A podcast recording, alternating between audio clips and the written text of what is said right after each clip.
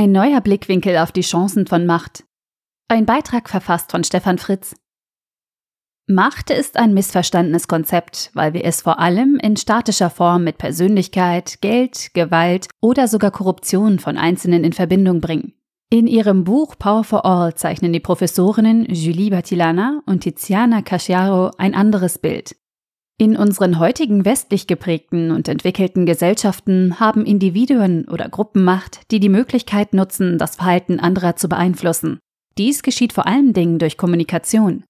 Um Macht über jemand anderen zu haben, muss man zunächst über etwas verfügen, das die andere Person schätzt. Alles, was ein Mensch braucht oder haben will, ist eine wertvolle Ressource. Die Ressource kann materieller Natur sein, wie Geld oder sauberes Trinkwasser, fruchtbares Ackerland, ein Haus oder ein schnelles Auto. Oder sie kann psychologischer Natur sein, wie beispielsweise Wertschätzung, Zugehörigkeit und Leistung. In dieser Form existiert Macht nur im Kontext einer Beziehung und damit eben vor allem auch über Kommunikation. Sei sie direkt und verbal oder indirekt in unserer technischen Presse- und Internet-Social-Media-Welt.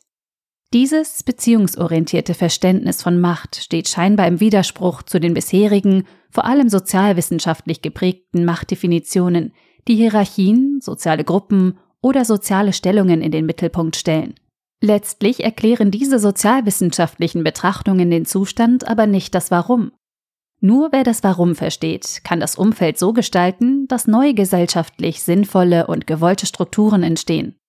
Die scheint der unausgesprochene Anspruch der Autoren zu sein, ein neues Verständnis von Macht zu vermitteln, das die Macht weg von einzelnen Individuen und hin zu sinnvollen Systemen und Organisationen verschiebt.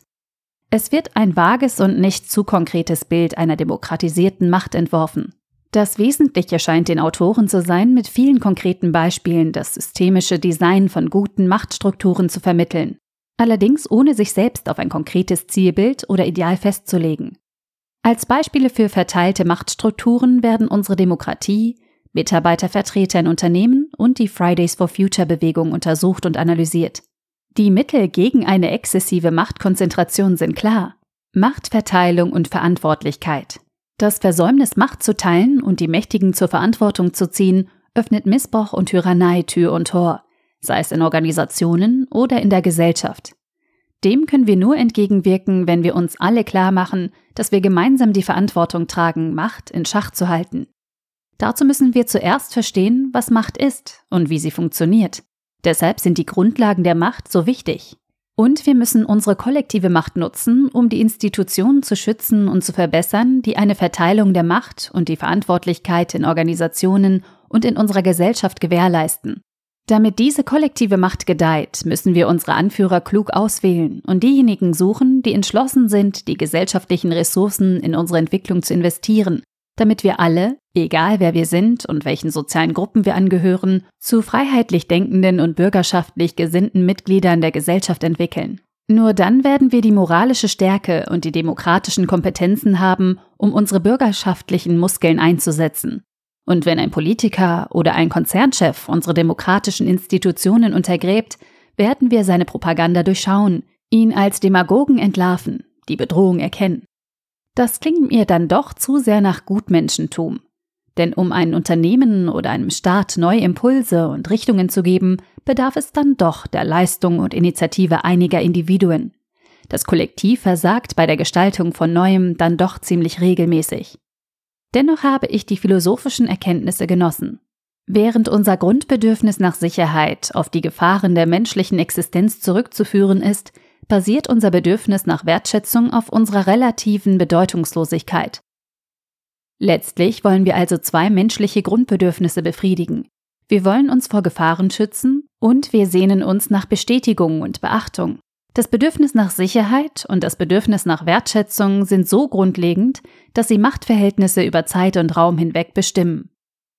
Wir können diese Herausforderungen beim Aufbau von Macht jedoch im Zaum halten, indem wir Empathie, das Gegenmittel zur Selbstbezogenheit, und Demut, das Gegenmittel zur Hybris entwickeln. Macht ändert sich nicht, sie wechselt nur den Besitzer. Über solche Sätze kann und sollte man lange nachdenken.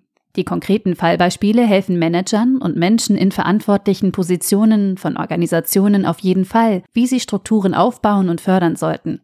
Doch mit der Zeit macht sich unser Rat bezahlt und die Ergebnisse sprechen für sich. Sie erkennen die Bedeutung von Netzwerken als Quelle der Macht. Zuvor machten sie den Fehler, dass sie Autorität mit Macht gleichsetzten. Mit Autorität kann man die Einhaltung von Vorschriften anordnen, doch Engagement lässt sich nicht verordnen. Weil Technologien heute häufig den Rahmen für Kommunikation und Beziehungen setzen, sind sie ein Mittel zur Schaffung von Macht geworden. Dies waren sie in Form von Werkzeugen in früheren Zeiten, als Gewalt ein häufiges Mittel für Macht war. Heute sind es Technologien in neuer Form, wenn mit ihnen Kommunikation und Vernetzung und damit Beziehungen beeinflusst und kontrolliert werden. In Summe eine neue Perspektive auf ein immer aktuelles Thema. Wie wird Macht tatsächlich geschaffen? Und auch eine weiche Vision und ein Aufruf, wie die Macher und Gestalter heute Strukturen und Systeme aufbauen sollten, um Macht in guter und positiver Form entstehen und wirken zu lassen. Julie Bertilana, Tiziana Casciaro. Power for All.